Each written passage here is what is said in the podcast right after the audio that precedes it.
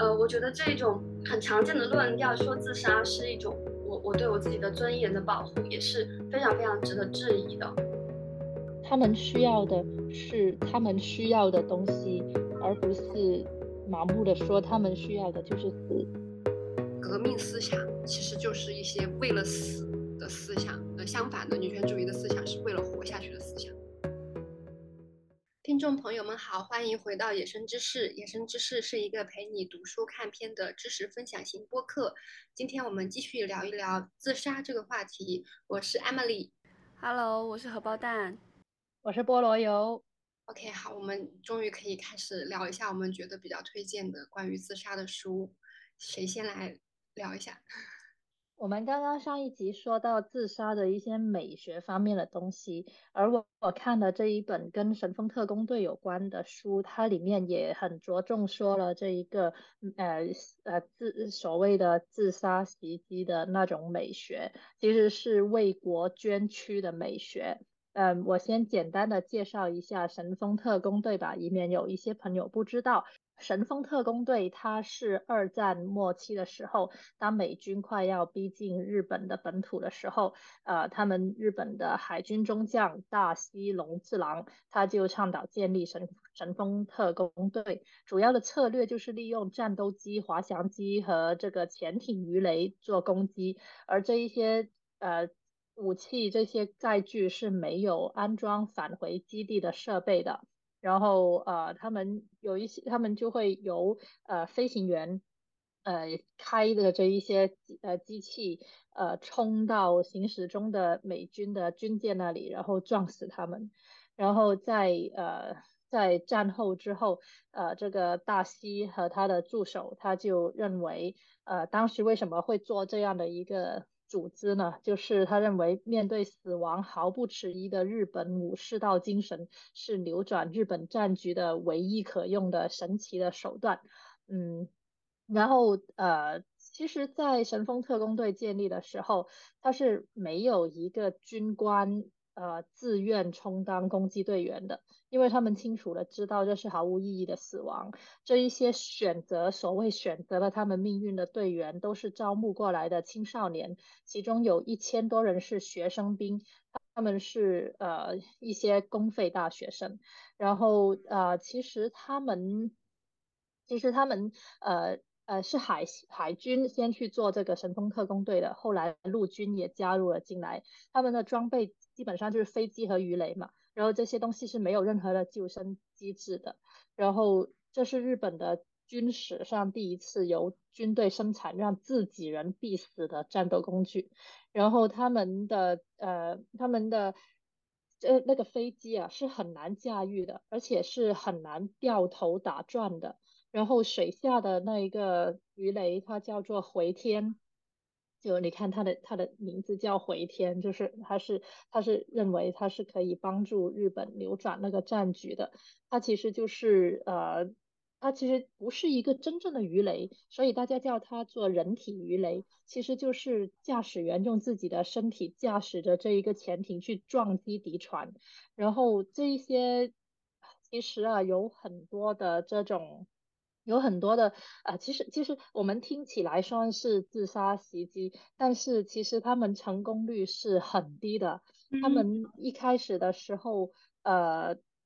那些飞机啊会经常偏离目标，然后因为他们的这个这个东西它有炸弹绑在上面啊，然后就很难驾驶。然后有一些驾驶员在最后一刻，他甚至是闭着眼睛来操作的，因为他要去死啊。所以所以嗯。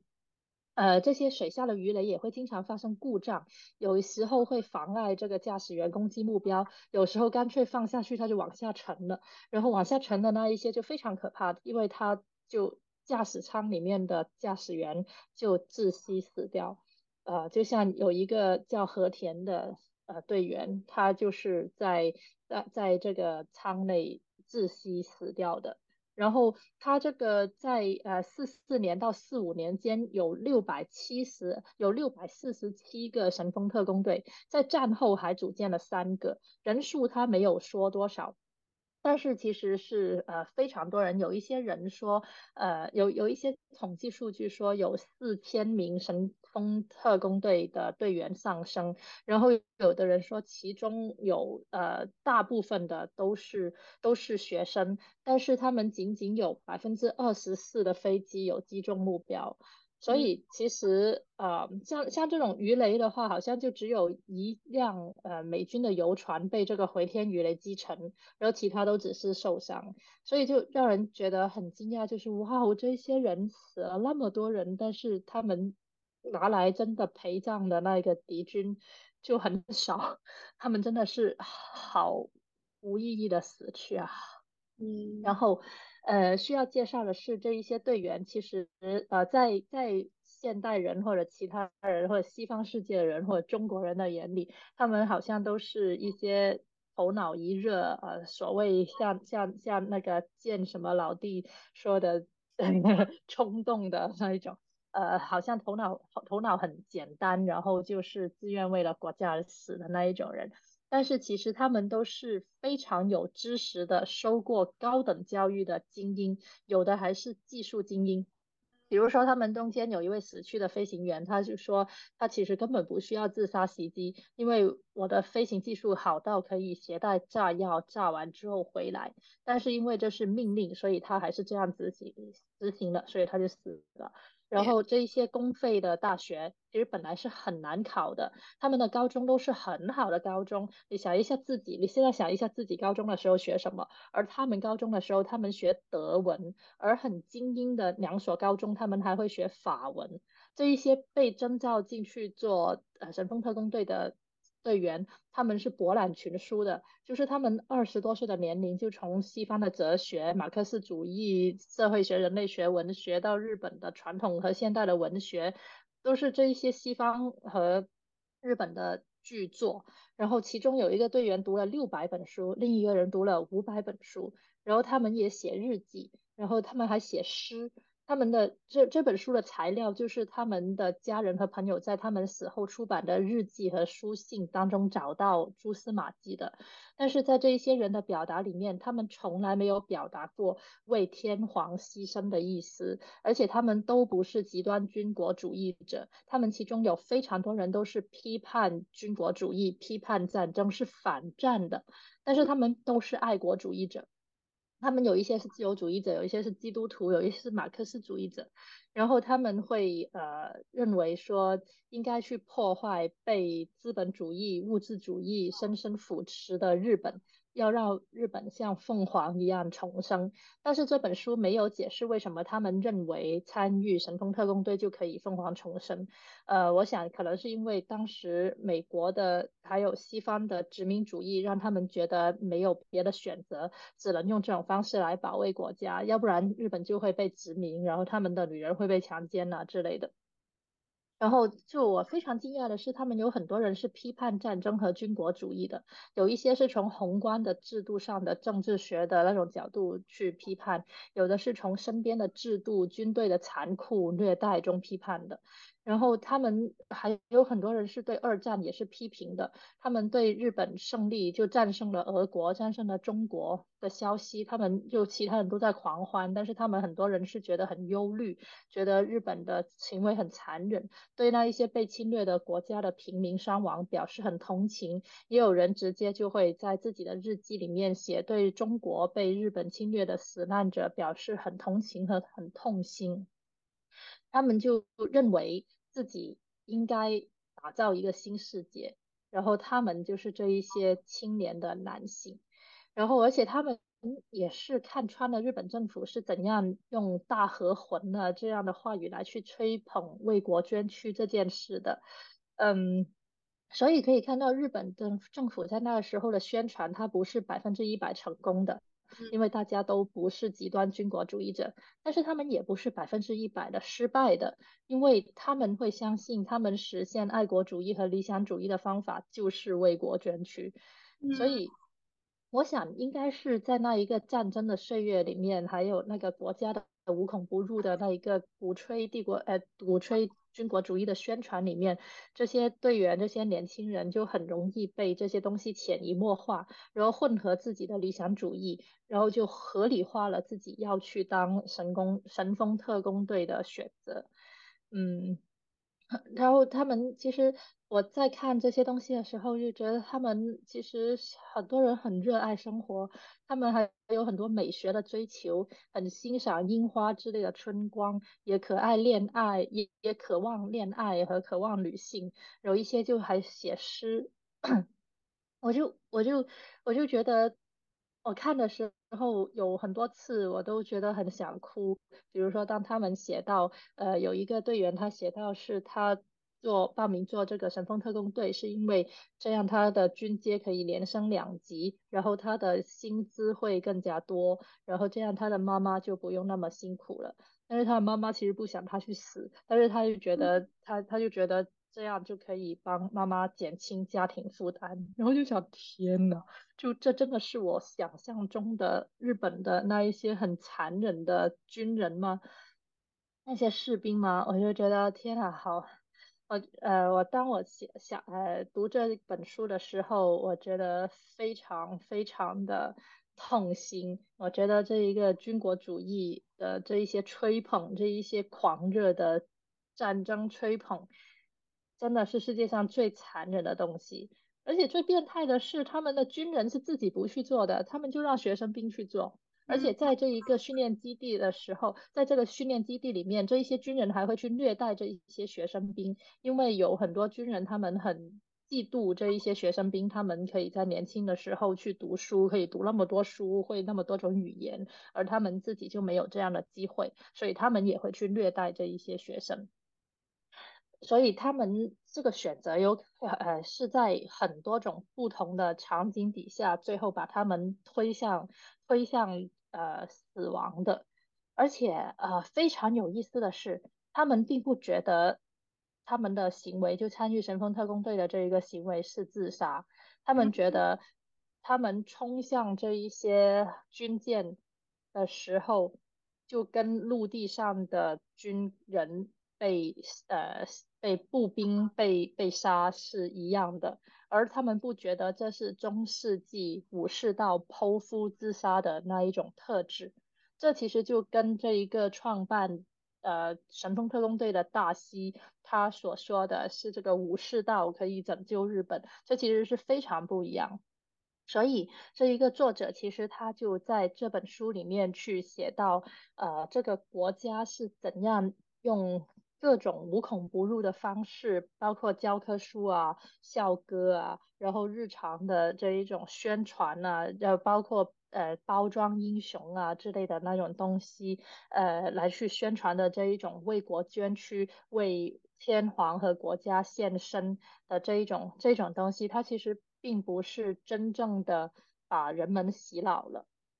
但是人们也不是真生活在真空里面的，所以他们在这一些不同的社会影响下面，他们还是会有非常矛盾的那一种：我到底是要去参加社会，还是要去参战？呃，要还要要活着，还是为国家捐躯？就是就是就是他他们也会有这一些很多矛盾的地方，但是他们并不是百分之一百来洗脑的，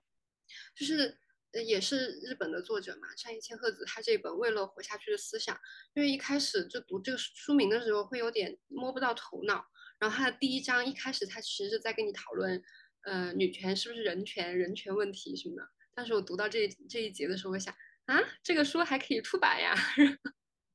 而且有一种哦，他好像一下子就超出了我们之前就会说啊，女权也是人权这样子的一个讨论，它是整个来剖析和反对。嗯，就是把人权作为一个特别普世化的一个嗯概念，就是从根本上去反思人权这个概念，然后就觉得非常高屋建瓴吧。然后他这个书，嗯，里面，嗯，其实为什么怎么样从一个人权和战争，然后讲到养老，他会觉得跨度很大，但它里面的整个思维都是非常连贯的，然后。嗯，他他其实也讨论了很多关于战争的问题，还有他特别有一章是讨论那个有没有正确的暴力，就是那个反抗暴力。然后他在里面就讲到了那个恐怖分子，因为他这本书他的前言就提到了九幺幺嘛，然后但是他后面就会说，嗯，恐怖分子如果成功了的话，是不是我们可能就会称之为革命者？我当时觉得天呐，这种话敢讲，然后还要出版啊！就很厉害。然后当当你说到这个神风特工队的时候，我就觉得，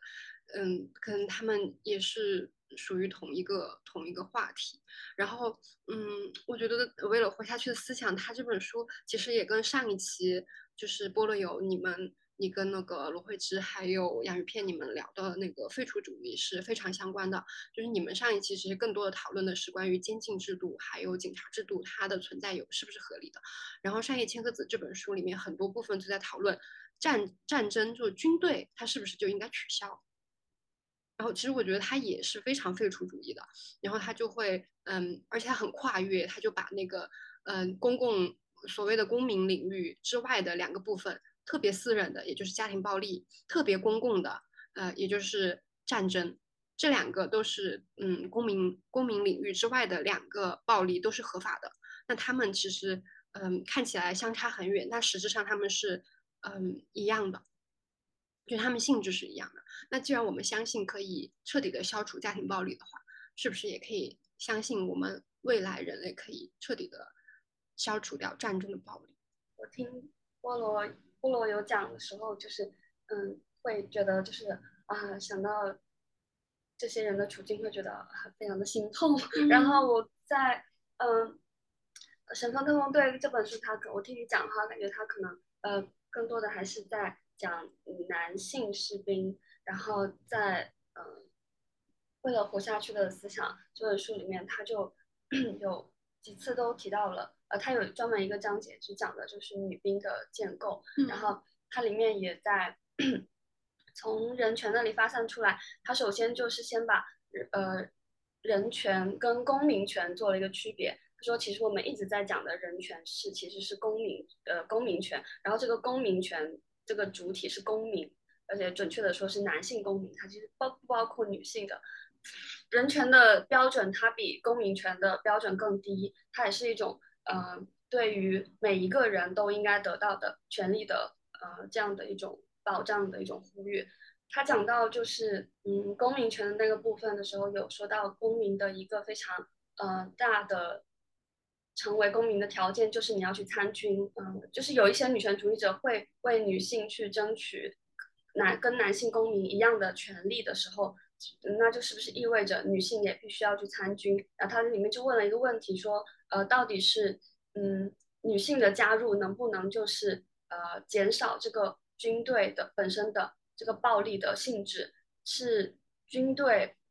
可不可以变得女性化？嗯嗯，他问了一个问题，就是是军队女性化了，还是女性被军队化了？嗯，对。然后，但是他的呃最后的论证就是，嗯，当然是女性会被军队化，因为他的一个立论的基础就是说，嗯，国家的。呃，军队它其实是一个合法化了的暴力，它是一个嗯，也是暴力意暴力国家的暴力的意志的最高的一个体现。对，然后如果女性进入到这个领域里面，就呃，那就必定意味着女性要去呃行使这种暴力。对，然后嗯，我觉得他给我的一个很大的一个启发，包括在那个嗯养老那本书，就是独自在。家中面对，在熟悉的家中向世界告别。老是忘记名字，在熟悉的家中向世界告别里面，这本书里面，呃，他也会，呃，用到这样的一个论述的方式。我觉得这个方式对我是很有启发的。他就是说，嗯，我们在在争取很多的呃选择的时候，我们要去问一下这个选择到底是什么。其实也就是说，其实我们就常常说的那个向下的自由。对吧？就比如说这个，我们参军女性去参军的这个权利，它其实，呃，它其实是一种，它其实是一个暴力的选择。就是他的这一个思路对我还是蛮有启发的。然后还有就是上野千鹤子在他的这一本《为了活下去的思想》里面，有一章是讨论说，嗯，战争有吸引力嘛？就是确实，他就说到战争其实比和平更有吸引力。然后我想引用一下他说的，嗯，他他在书里引用的别人一个叫中景的人的一段话，然后这个人就说，战争的逻辑简单明了，它根源于我们人类最深的生命感受，它是一种自豪，是一种万能感，是一种觉悟。战争会带给我们狂欢般的精神振奋。在战争中，人们（括号表面上）都变得很有道德，社会也仿佛在进步。战争要求的痛苦、匮乏、不平等，甚至都带来一定的伦理性。反观和平，它是一个以自我为中心、散漫、松散、缓慢、空虚、漫无目的、充斥赤裸裸的私利与私欲、犯罪与不道德肆意横行的年代。较之战争，和平缺乏重大事件，它既无法为人生赋予超越个体生命的，呃（括号流于形式的意义），也不能赋予我们生命的价值。双引号，和平是双引号枯无聊枯燥的。嗯，我觉得这个也是非常的尖锐，一针见血，特别特别对。呃，像这个《神风特工队》这一本书里面，他就有去说日本的政府是怎样用樱花这一个意象来去鼓吹战争，鼓吹大家这些年轻人去参与到战争，并且为这一个国家，其实是为这个天王来献出自己的生命的。呃，其实，在日本的文化里面，樱花从很久很久之前就就很重要了。一开始就其实日本日其实一开始的时候，日本人爱好各种花，也喜欢中国来的梅花，呃，喜欢各种的自然风光。但是中国对他们来说，其实是又恨又羡慕的大国，所以他们后来知识分子就开始找了樱花来代表日本人的特质。呃，其实樱花也不是只有日本才有的，但是就被他们到时候就论述为。只有日本才有的，然后呃，他们呃，在整个历史的发展过程中，日本人对樱花又有很多不同的象征和感悟，就是一个很复杂的对象。比如樱花可以代表繁殖，代表女性，代表同性恋，代表丰收，代表再生。所以在呃，在在江户时代的晚期，樱花就成为了全体日本人的象征，因为他们要和中国人相区别，就是一个民族它的民族性，它的一个它的它的一个。呃，主体就要有一个他者来相区别的，那个时候中国人就是他们的他者，就只有把中国人和日本人区分开来，日本人才会有自我意识的兴起，所以他们就抛弃了曾经被日本精英喜爱的梅花，因为梅花来自中国，所以他们就开始喜欢了樱花。呃，就在神风特工队的队员里面的日记里面也有很多樱花，呃，他们描述这些樱花是说它是阳光的、美好的、很美的。但是日本政府就明治政府在呃到后来的这一个整个军国主义的这一个政府，他们都在操纵樱花的象征主义。然后嗯，在作者是说在呃樱花在大家的交流里面其实是没有统一的意思的，它可以是繁殖、是女同性恋、是丰收、是再生、是爱国、是为国捐躯、是日本人。然后但是大家都会对它有自己不同的理解，但是大家都不知道。他们大大家说起樱花，大家都以为在说同一样东西，但是其实不是同一样东西。作者就把这个现现象称为务实，而日本的军国主义政府他就利用了这种务实，把樱花基本上宣传为落樱，就是大家可以在很多日本的。视觉的一些宣传里面都看到那个往下飘落的樱花的花瓣，他们就把这一个意象宣传为这就是军人要为了天皇和国家而像樱花一样飘落。这句话出现在各种场景中，甚至出现在一些学校的校歌，出现在教科书，出现在流行的戏剧上面。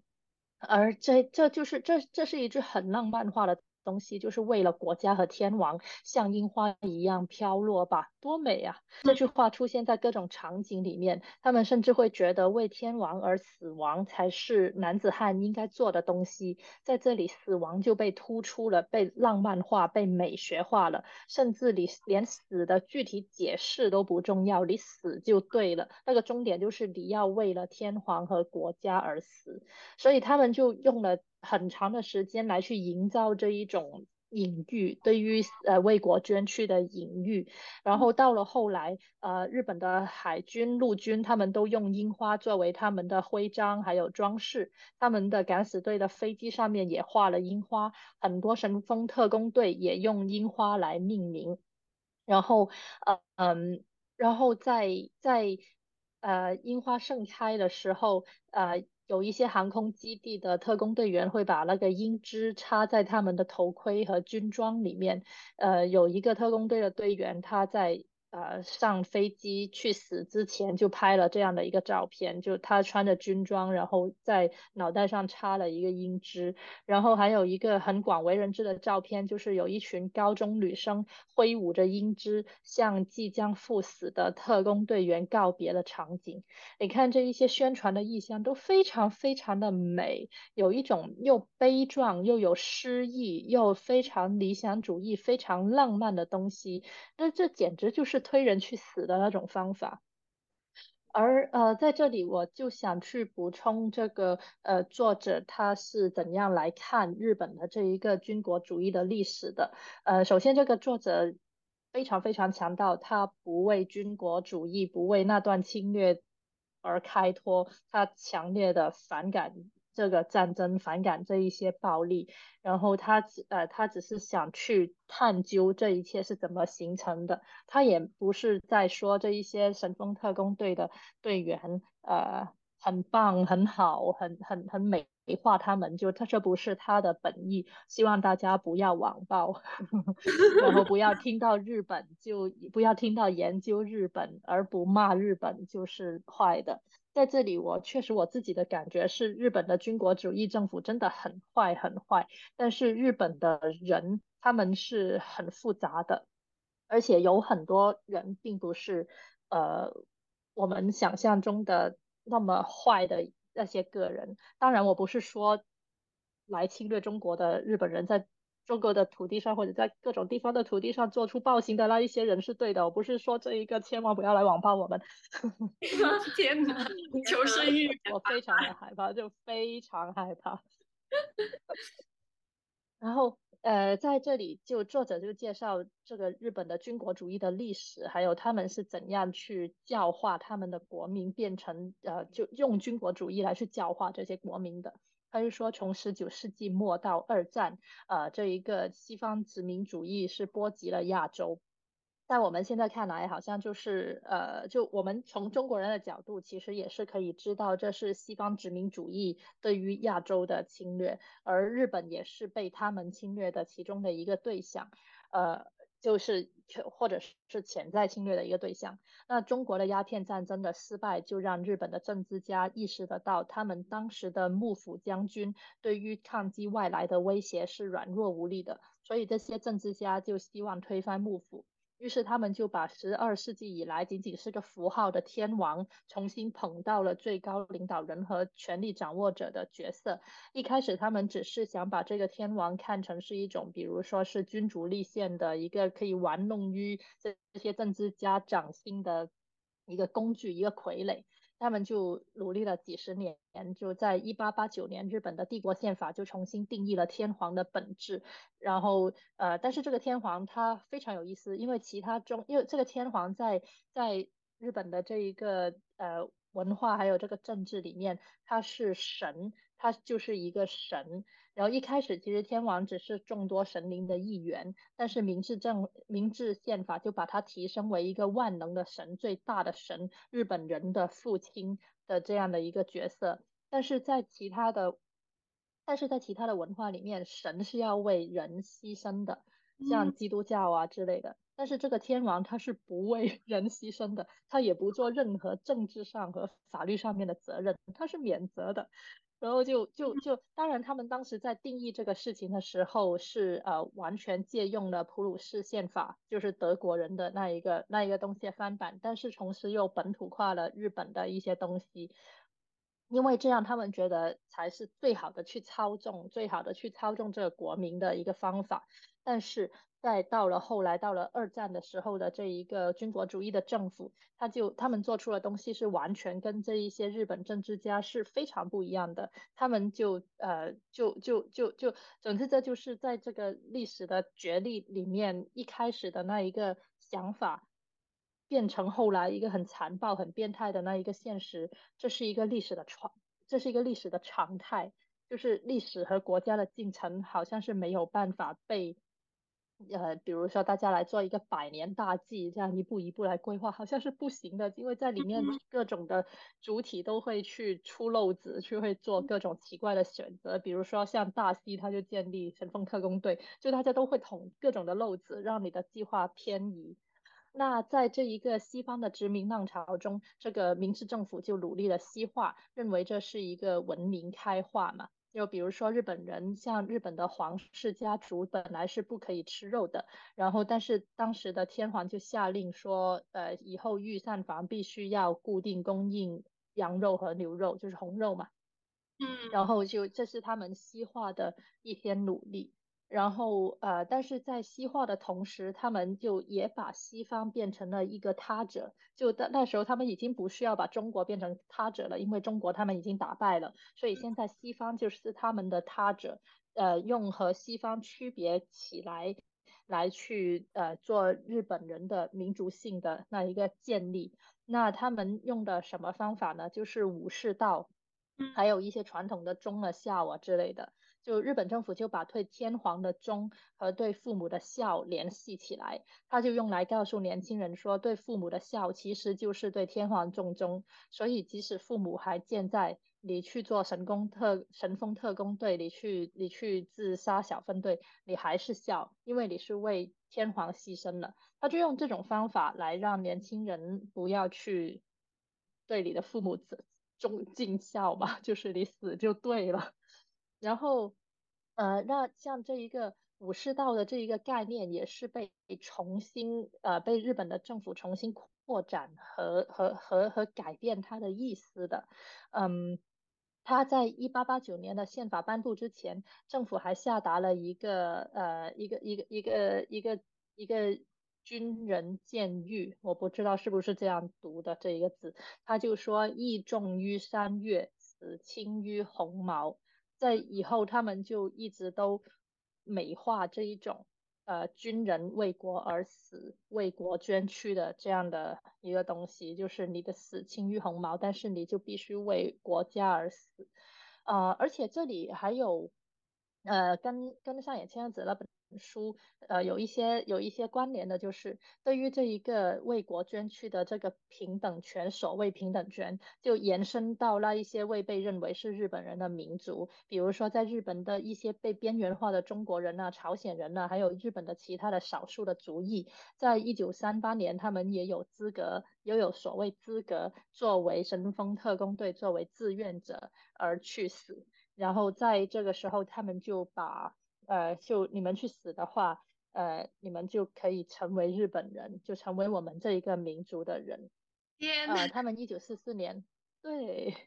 他们一九四四年还强制兵役给朝鲜人，就是他们整个方法就是把少数民族也裹挟到这个战争里面。那他们国家就做了很多全民皆兵的东西，像刚刚说的，呃，就学校就通过就。校歌啊，教科书啊，然后国家通过流行歌曲啊、电影啊，就渗透到全全体人民的日常生活里面。有一些歌非常非常的恐怖，它就是把呃军队的战友的友谊、飘落的樱花、爱国主义和为国捐躯结合起来。就这一些歌里唱起来，就让让人有一种你应该去死，死是光荣的这种感觉。而在当时也有很多性别的问题，比如说女性就被定义成生子天口这样的一个角色，她的任务就是培养儿子做军人，而男性气概就是说男人为天皇而牺牲的英勇程度，就是你的男性气概的程度。然后国家就一直在美化战争，而且在树立这样的男子气概的男子汉的榜样。有一个故事我真的很难释怀，它是一九三二年。有一个叫做肉弹三勇士的故事，就是有三个工兵，他们在呃海上面去怀抱着一根三米长的装满炸药的主管，塞进中国军队的呃堡垒里面炸开，就为后面的部队开路嘛。然后呃。就是这个这个故事就一直都被神话，就是他们的这三个被神话的士兵的母亲就被召集到东京，然后就政府就给他们发红包，然后全国都在建造。呃，他们手拿了个爆破筒的那一个塑像，然后让儿童和成年人去参观学习，报纸啊、收音机啊反复去报道他们的英雄行为，而且还被戏剧性的改名，呃，改为一些舞曲啊之类的，还写了一个叫《大和魂之歌》的流行歌曲，整个国家都不停的在狂热的沉浸在他们的英雄行为里面。然后，直到二战末期，这三个勇士还是作为一个至高的自我牺牲的爱国者的典范，深深的留在日本人的内心深处的。但是在三十三年后，就六十年代，驻上海大使馆母的的的一个官员，就是一个驻上海大使馆的日本官员，他就公开的宣称说，其实如果当时指挥官给他们的那一个炸药的引线，呃。长一点，可能长五十厘米的话，这个士兵是这三个士兵都不用死的，他们是被指挥官故意安排去送死的，以便让他们作为榜样来去祭祀。如果他们不死，你同样可以炸那个堡垒，但是他们就是把他弄去死。所以当时那个国家就是一直在，他们还故意制造这一些悲剧，然后把它编成英雄人物，然后。全国从小到大的人都在听这一些东西，那你可以想象，在这样的场景里面，你可能真的没有办法不去想这一个死 为国而死的这一个东西。而且在这里，神风特工队的很多队员在他们的日记里面也会写到说，他们的战友、他们的朋友都去死了。然后在这种氛围下，嗯，你如果说我，嗯，我不想去死，嗯，可能可能一方面可能你做不到，因为你的军官可能就把你扔出去了，就把你扔扔上飞机了。然后另外一种就是你在这一个大家都在所谓为国捐躯的。这个情绪里面的话，你真的很难从那里拔出来。所以在这个角度来理解他们为什么会去做这一个一定是死的这一个袭击，而他们不认为是自杀嘛？他们认他们不认为我在放弃我的生命，而是他们认为我在贡献我的生命去打这一些敌人。那从这个角度来看，就可以理解他们为什么死了。嗯。先说到这里啊，之后还有一些很多很过分的东西，就就就待待会儿再说。好，我们我们就再穿插一下，然后你再接着讲啊。好，当你讲到那个，当你讲的你讲的这些里面，其实我想到了特别多。上野千鹤子这个书里面提到的内容，就是那些为神风特工队的人送送行的女高中生。然后上野千鹤子也在她的书里提到了，就是这是女性在战争中也是帮凶，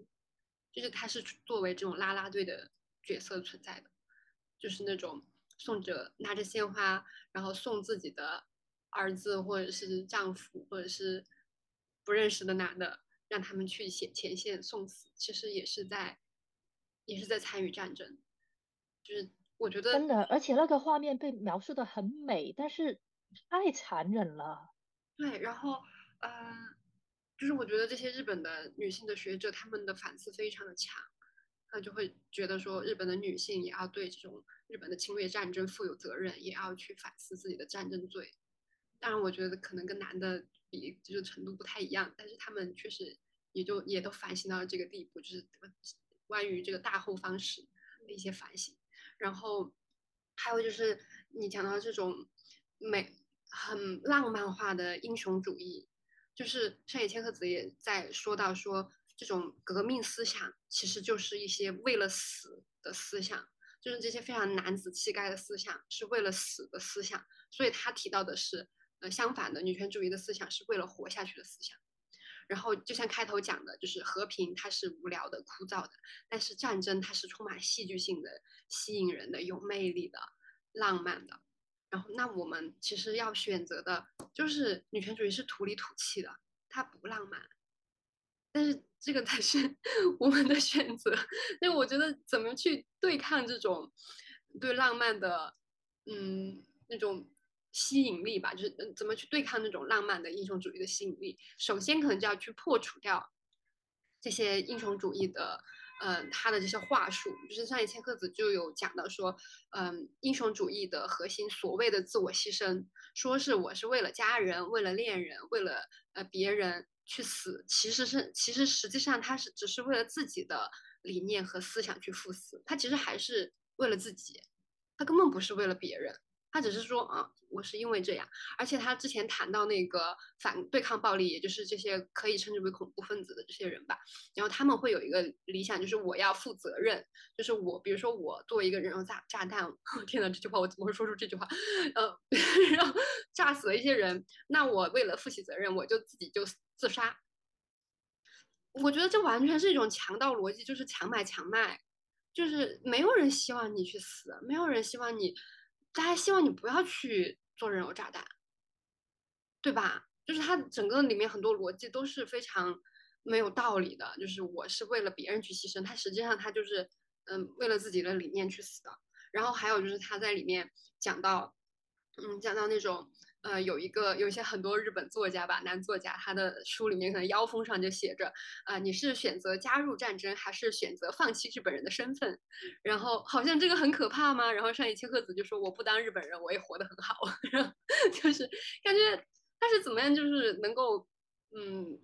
建造出这种就是这些非常男子气概的英雄主义的思想，他是怎么把一些价值就是凌驾到人的生命价值之上的？然后。我就会在读这些东西的时候，就想到哦，其实我们有非常非常多的日常用语都是这个意思。比如说，嗯，生命诚可贵，爱情价更高，若为自由故，二者皆可抛。真的吗？是这样的吗？对，我就是就是会觉得哦，原来我们的生活中其实有特别多的这些自杀教育。嗯，哦，我觉得这个思想给我的震撼太强烈了，就是这个革命的思想是。这个男权的革命的思想就是为了死的思想，女权主义应该是为了生的思想。我觉得这个给我的震撼非常非常大。在之前，我们我和一个女权的前辈啊有过一些交流。呃，就是大家都在说，现在我们的运动好像就是很低迷，然后我们应该走向哪里？这个我们会有一个尽头吗？我们的这一些痛苦会有一个尽头吗？我们现在做什么都好像是失败的，我们我们做了一些东西就马上被打压下去了。然后这个前辈跟我说，或许我们应该重新定义到底什么是女权运动的成功，就是就就你这个所谓的革命。你建立一个政权，你推翻某一个东西，你杀死某一些人，这些是成功吗？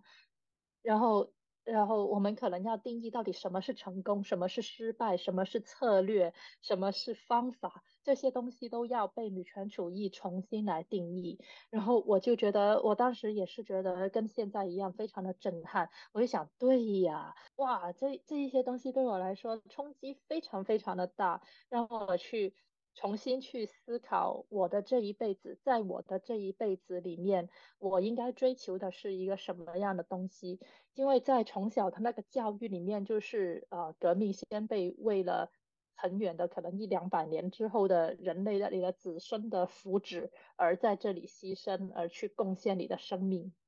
然后我现在就想，啊，我真的想要用我的一生。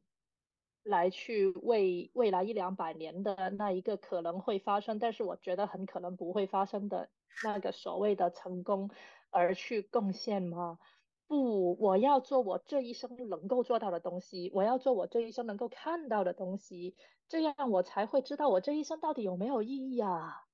哇，我就我就最近都在这一种冲击里面。我很幸运读这本书，因为我之前我们在聊那个。自我照顾那一期的时候，我就有讲到，就发现我从小其实我们都在很多男人的理论里面寻找，呃，寻找答案，然后发现这些男人都非常的厌世，都非常的想死，然后我就一直都很不想死，但是然后我就只能找到积极心理学，我又觉得积极心理学很不对，然后但是我好像又找不到别的，我就觉得是的，我觉得从上野千鹤子这里我找到了一些答案，就是嗯就是这种嗯活下去的思想，而而我觉得积极心理学它真的是太新自由主义了，它嗯它太强调那种。嗯，竞争就是我自己可以决策，我可以自己负责的那种东西。它跟我所觉得的，就是上野千鹤子他也提到的那种自己能够决定自己的事的这一种，嗯，概念，它就不一样。但是我现在还不太能够说得清楚，它和新自由主义的那种自己负责的区别在哪里。对我觉得还这个还我还想继续再思考。我想坦白一个，呃，我我之前说我不做，我不想做那一种生和死的哲学啊之类的那种心理啊、精神层面的上面的东西。但是有一个东西，我觉得那个神风特工队的某一位队员，呃，给了我看自己的一些一些行为的一个窗口，就是他说，他他他里面其实有不少的人，他都在。那个时候处于一种很呃困惑、很很矛盾、犹豫不决的状态里面，就是因为他们读的书，呃，在这些西方的理论里面，呃，都会讨论个体和社会责任，然后就人的生命的意义，所以他们其实有很多理想主义，他们很想要去呃为这一个国家做点什么，为这个社会做点什么，就用各种的方法，甚至是打倒资本主义啊，建立新日本啊这样的一个方法。但是他们呃另一方面又很想活着，就是作为一个人来说，他也想活着，他想孝顺父母，然后他想恋爱，然后他想呃做个经济学家，他想做诗人，然后然后这这个犹豫不决就让他非常非常的痛苦，而在这个犹豫不决的情况下，神风特工队招募就让他迅速的做了一个选择来。切断这一些痛苦，他一开始是对他不想再在这个犹豫不决的痛苦里面待下去了，所以他迅速为自己找到一个解决的办法，就是死。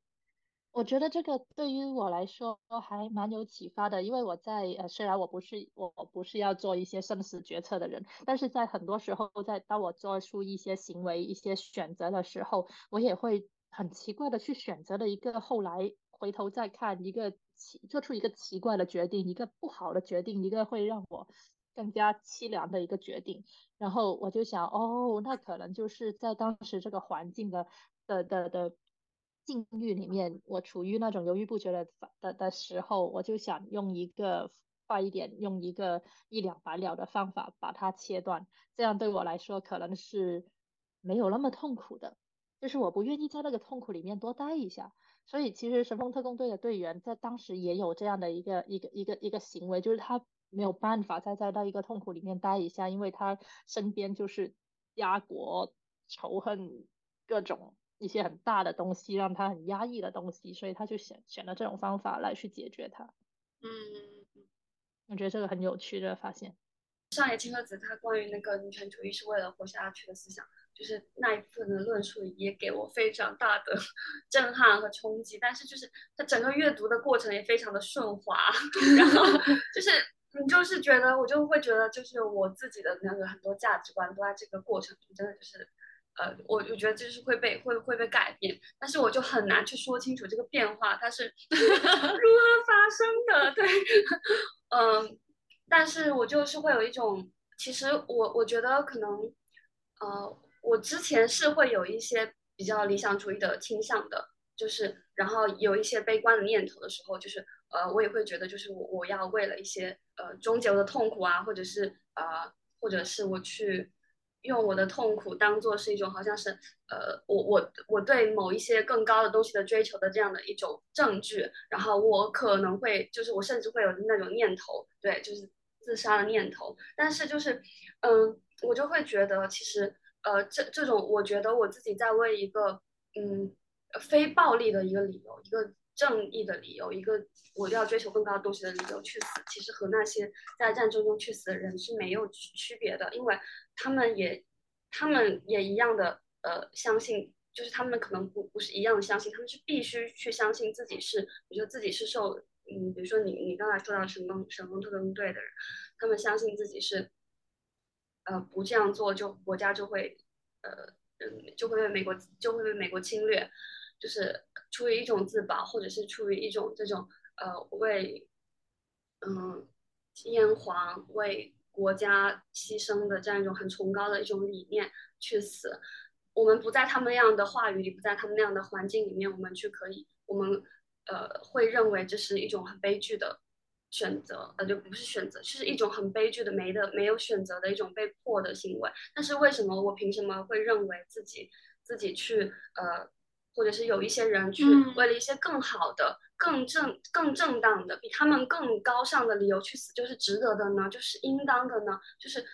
嗯，我我凭什么觉？我凭什么可以这样觉得呢？对，然后我觉得还有就是，嗯，很很多人对自杀的这个概念的理理解里面有一种，就是他有一种很强的，就是呃自觉的心在里面，就是不是自我，嗯嗯，呃，不是绝望那个绝，是决定的决，对，就是好像是呃，我都我要这用这种方式来。确认我的自尊，对，但是其实很多时候，比如说你把这个自觉去拆开来看，它到底里面有多少部分是是你呃真的可以拥有选择的，你真的可以用自己的意志来决定的。比如说，我们一直在浸泡在这种鼓励我们去死，然后呃嗯，并且。去美化去我们让我们去死的这种文化里面，对，然后还有就是，嗯，有很多人是在，嗯，有多少人是在，因为他们缺乏，嗯，解决痛苦的出路，嗯，对他们缺乏资源，他们需要缺乏社会资源，然后他们选择了去死，然后包括像野千鹤子在。在熟悉的家中向世界道别，他甚至讲了安乐死这一个部分，就是安乐死，它是不是一个完全自觉的一个决定呢？他也就是对这一点就是呃做了分析嘛。比比如说有一些人，他们会把他们会认为，呃，在自己心呃在自己身心还比较健全的时候，大家会有一种。呃，大家会有一种感觉，就是啊，如果我老了，比如说我患了阿尔阿尔兹海默症，嗯，那我就没有办法照顾自己，我就会很变得很脏很臭，然后我生像一个小孩子一样，我就会失去尊严，那我就不应该不值得再活下去了。但是，呃，其实，在嗯，即使是在，嗯，他就说到，即使是你是在嗯得了老年痴呆症的情况下，你那个时候依然是有一个。非常强的求生的本能的活下去的本能的老年痴呆症的人会在家里随地大小便，这是一个在我们所谓的文文明化了的社会无法接受的行为，但是在阿尔兹海默症患者的世界里面，这就是一种活着的一个状态。对，然后然后他们是有呃，只要能够吃饱，只要能够呃得到基本的照顾，他们是会选，就是他们也是可以活，会选择活下去的。人们都会认为我可以选择自己的死亡，甚至我去选择用安乐死这样的方式，其实呃是对我的是一件很有自尊的事情，是自尊心的一个体现。呃，但是有多少这种所谓的自尊，是因为我们没有办法活得像一个体面的人，就是所谓文明的人，就是被这一套价值所绑架的，然后产生的一种。一种其实它是一个不自由的一个体现，在熟悉的家中向世界道别里面还讲到，就是嗯，日本有一个呃去帮助老年人，帮助一些家庭中的老年人去确定他们要不要安乐死的这样的一个组织。然后呢，他们会跟老人还有他们的家庭成员一起去开会，然后也会给他们填各种调查问卷什么的。他就会发现，嗯，即使你是在那个呃。问卷中做一些稍微的改动，都会对结果产生非常大的影响。比如说，你在一个问题，那个问题是说你呃是否决定要安乐死，然后下面有是和否，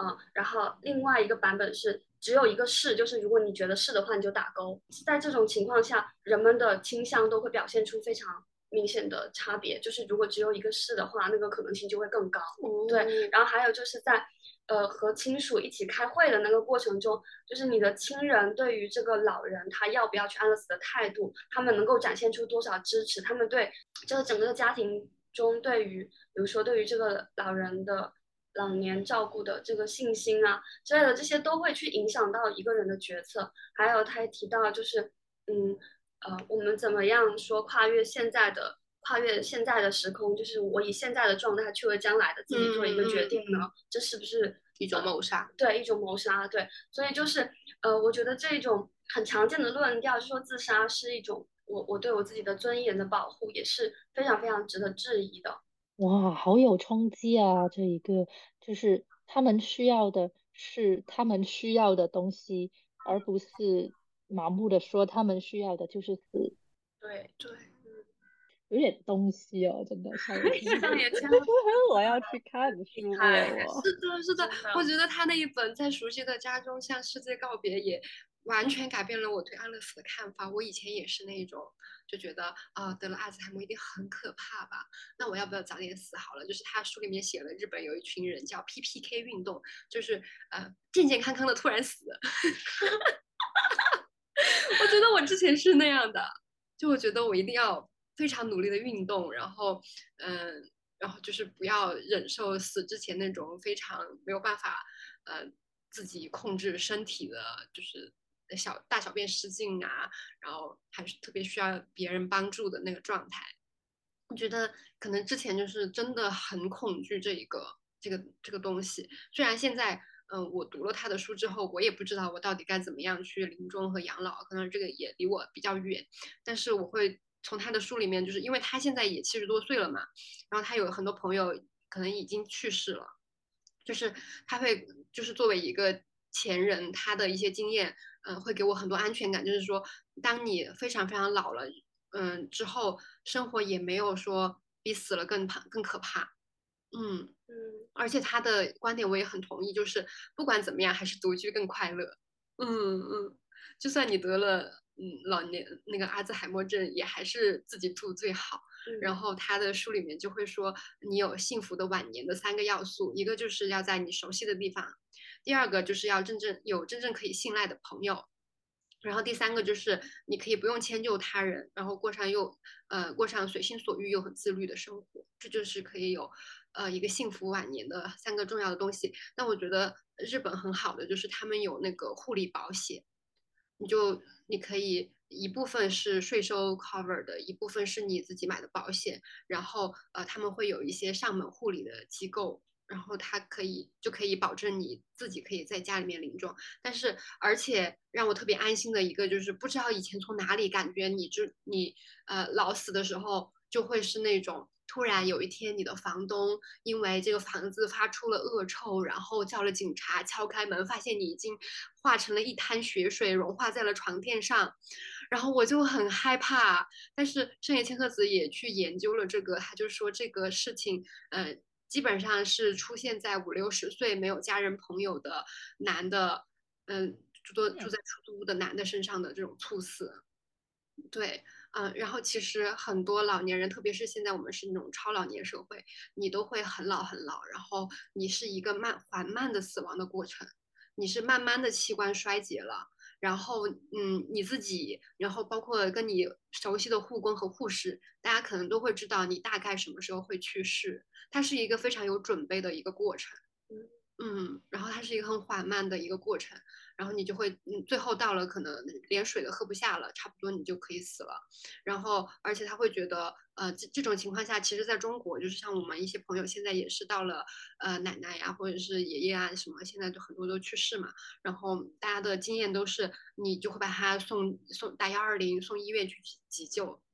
其实上一千鹤子的观点就是，这种情况下面就没有办没有必要再去医院急救了。因为医院不是一个让人去死的地方，医院是一个让人活下去的地方。然后你其实你你已经到了你的生命的这个尽头了，就不用去再去医院被虐待一下，就是要去给你打点呼吸机呀，再给你用那个电给你抖几下，把肋骨都抖断了，然后让你多活一会儿。然后其实那个很多时候他只是为了证明说子女尽力了，子女有在你临终的时候努力过，对，所以我觉得他也不是说，嗯，他我觉得他对这个死亡的那个态度就是，嗯，蛮好的，就不是说，呃，大家都不管怎么样都不能死，而是说那个死亡它就是一个很自然的，它会到来的过程，它有它的规律，然后我们我们去接受它，然后这个在这个规律里里面怎么让自己还是过得很幸福，然后它跟那种残障理论的思想也是很一样的，就是大家都会老。然后，嗯，就是我们，嗯，就是要建造的这个社会，不是一个，嗯，我们每个人都要努力去避免自己变残障的一个社会，因为这是做不到的，而是，呃，在，嗯，尽量的在我们比较年轻的时候就去，嗯，让这个社会变得，即使你，嗯，得了阿尔兹海默，即使你失能了，仍然可以幸福生活的一个社会，嗯。就是这个思路非常的好，但是实践起来怎么样呢？就是这个真的也不知道哈，可能移民日本吧。他好像就是在是我因为好久之前看的，他好像也是有提到说日本有在缩减那个呃上门护理的那一个财政支出啊，各种保险的支出，然后其实他们一直在嗯提倡，就是呼吁说增加这方面的支出，还是要很很要靠那个公共医疗。对对对，就是靠个人需要特别有特权才可以。对对对，嗯，好棒！其实他就是探讨了这个社会怎么样才是一个好的社会，而且非常非常的细致。就像他的那本《为了活下去的思想》的第一章里面他说的，我们。要建立的那一个社会，不是要把所有人变成一样的社会，而是你即使有不一样，你也不会被糟糕的对待，不会被歧视的那一种社会。哇，看书去，看书去，这个真的是很好的，很很开，很开眼界的，很打开思路的东西。是的，是的，真的很推荐这本书。我不仅仅是他关于那个自杀的讨论。是的，嗯。哦，呃，我其实还想再补充我非常想说的关于神风特工队的这一本书的一个东西，呃，就是我耿耿于怀，如果我不说的话，我结束这一个这一期我会很伤心的一件事，就是我们经常会有一个很敏感的话题，就是某某人某某人去参拜靖国神社，然后 我在这本书里面会发现，哦，原来他。呃，就我不是说参拜他好哈，呃，就是他有一个很复杂的东西，而且是日本的军国主义政府利用了呃很多国民很淳朴的一些东西来去做的那一种军国主义的象象征仪式。就是其实靖国神社它一开始不是用来呃纪念这些侵略的战犯。呃，这一些阵亡军人的，他只是在呃传统上、文化上用来安抚死者的灵魂。他除了供奉战犯，还供奉了为国家效力死亡的妇女儿童，比如说在战战场上死去的女护士，而且还有三个英国人，他们在一九零四年的战争期间被俄军击落的那个船只，然后战死的。然后这个安抚死者灵魂对日本的传统来说很重要，呃。就是因为如果你不安抚他的话，你的后人就会遭受这些灵魂的纠缠。一个死去的小女孩也需要像一个家族的长辈男人一样，一一一样同等的去安抚灵魂。而这是呃，这是传统方面的东西。而其实很多日本的老兵去参拜靖国神社，不是因为政府表达出来的那样军国主义啊，就是很右翼的那一些东西，而是因为他们的战友在战死之前说：“我去靖国神社等你们。”所以他们的家属才会每年这样去参拜。而为什么这一些人死之前会说出“我在靖国神社等你”呢？是因为日本政府和右翼就利用了这一些。历史悠久的关于灵魂和祖先崇拜的这种信仰，然后提倡说所有可以战死的人。呃，含笑赴死的人死后都会来到靖国神社，就像英灵殿一样，就你死后会进入英灵殿一样。而我们的天王，我们的天皇，我们全全日本人的父亲，呃，我们的万能神天皇，他会经常来参拜靖国神社。这就是你作为一个军人被神化为军神之后作为的一个奖赏。所以大家都会说我去靖国神社等你们。而这些没有死的人，其实去那里是，呃，很多时候是真的为了他们的这一些战友、这些朋友而而去而去见他们的。而有一些啊。还有一些丧失了这自己的儿子的这一些家庭，他们也会用日本的传统去拜他们，因为很多时候他们死了的时候，呃，他们收到的。他们收到的是一个骨灰盒子，然后打开骨灰盒子，里面是一张白色的纸，上面写着遗骸。然后，因为他们根本找不到他们的尸首，所以在很多很多很多的家庭，他们都只收到一个这样的东西，所以他们就要去靖国神社来去参拜他们，来去供奉他们。然后他们在那里有一个传统，是要为这些没有结婚的儿子献上一个布娃娃，那个布娃娃叫花嫁人形，作为他所谓的新娘，去安抚他们的灵魂。因为这些年轻的男生还是很年轻啊，想谈恋爱嘛。然后我我能理解哈。然后当时靖国神社就做过一个展览，去展示这一些花嫁人形，还有节选了这一些军人跟他们的家属之间的家书。虽然有一些是被删减了，但是你看了还是会非常惨，因为他们这一些家属其实就是表达对阵亡士兵的那一个思念嘛。然后看这些家书的时候，还是可以感受到一些人性方面的一些很温暖的东西。但是非常愤怒的是，这个日本政府和右翼就利用了这一些为亡人的思念，利用了这一些老兵之间的友谊，把他们的自互相精神上面的纪念转变成那个军国主义的仪式，然后作者都表现。表达非常非常的愤怒，我看了也觉得很愤怒。就是这一整件事作为一个结论来看，就是这个军国主义政府在当时觉得不行了，然后他们也没有别的方法，然后他们又不愿意认输，所以就推一些年轻人去死。而这些年轻人本来他们是真的可以去改变日本的，他们是想要去建立一个新的日本，他们学经济学，他们学文学，他们学人道主义，学学者学社会学，就是为了要改变这。一个国家让它变得更加好，但是他们这一些军国主义的这一些政府就非常所谓聪明的去去动用一切的力量，让他们不要输，让他们打胜仗，然后就去动员这一些人去死，然后还利用了这一些家属他非常真挚的情感，还有他们这一些战友之间真挚的友谊来去。在往后，直到现在都在做军国主义的仪式的宣传，这整件事都非常非常的 fucked up。然后最后要介绍一下，就是四五年日本投降的次日，建立了这一个神风特工队的那个大西，他就切腹自杀了。他留下了遗言，说要对神风特工队的英魂致歉。但是他的那两个助手就一直在国际社会上面用。呃，自己是神风特工队的代言人这一种方法来去发言，然后让整个国际社会都误会这一件事，都误会呃这些队员就是头脑简单的呃这一些这就头脑简单的呃狭隘民族主义的军国主义的那些年轻人，呃也让大家去呃。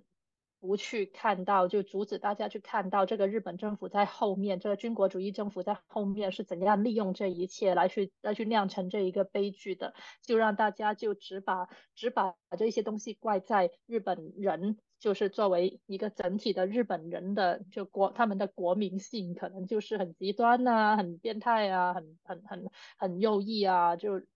就让人去误读这一些日本年轻人，就哇，这一整件事都让我觉得 好好伤心。就像我们说的，我们女权主义者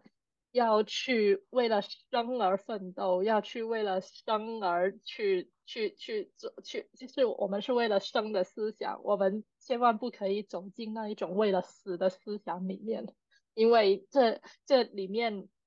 这这里面的这一些。这一些特权阶级的那一种权利，他们会真的是会毫无顾忌、毫无负担的去利用别人最真挚的情感，利用大家最最大的善良，或者利用他们呃的爱国主义也好，利用他们对家人的那一种保护的欲望也好，他们就是真的毫不犹豫的去利用这一些东西来达到他们的政治的目的。就这一切都好恶心，太恶心了。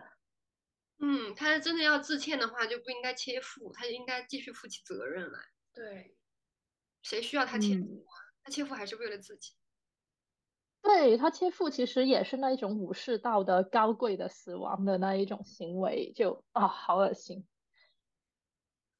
就是我发现很有趣，就是读了这么多自杀相关的书，我觉得推荐的标题都是为了活着的嗯书，就是这本嗯活下去的理由。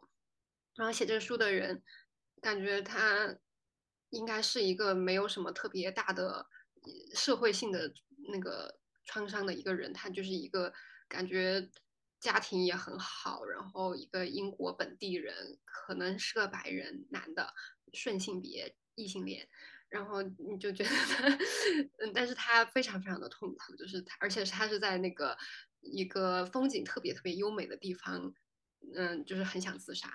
就是所以他那个，嗯，他我觉得他这个书对我来说很很好的地方，就是他真的非常好的像，嗯，我这样的健人，就是也就是健康的人，呃，解释了一解释了很多抑郁症的人他自己在很痛苦的状况下他是什么样的感觉。然后他这本书里面就有就有说，他就说他写这本书有两个目的，一个是想要，嗯，呃，弱化关于抑郁症的偏见。嗯，还有一个目的就是希望那些身处深渊底深渊底部的人，嗯，就是可以相信那个所谓的陈词滥调，就是时间会疗愈，隧道尽头真的有光，乌云背后也总有一线曙光。然后他他，所以他这本书里面有很多，因为他活下来了，而且他把这写了出了这本书，他有很多很多对自己以前的自己的一个对话，嗯。比如说他他就会说，之前的自己可能会说太可怕了，然后现在的现在的自己会问什么可怕，当时的自己就会说生活，我的头脑我无法承重承承受他们的重量，现在的自己就说需停止这停止这种想法，你只是被困在了一个时刻里，会改变的。然后那个时候的自己就会说我的女朋友会离开我的，现在的自己就就说不不会的，她会嫁给你。然后当时自己就会说：“天哪，怎么可能有会有人跟我这样一个没有用的怪怪胎在一起呢？”反正就是这样，这种对话，我觉得，嗯，我非常的能够去，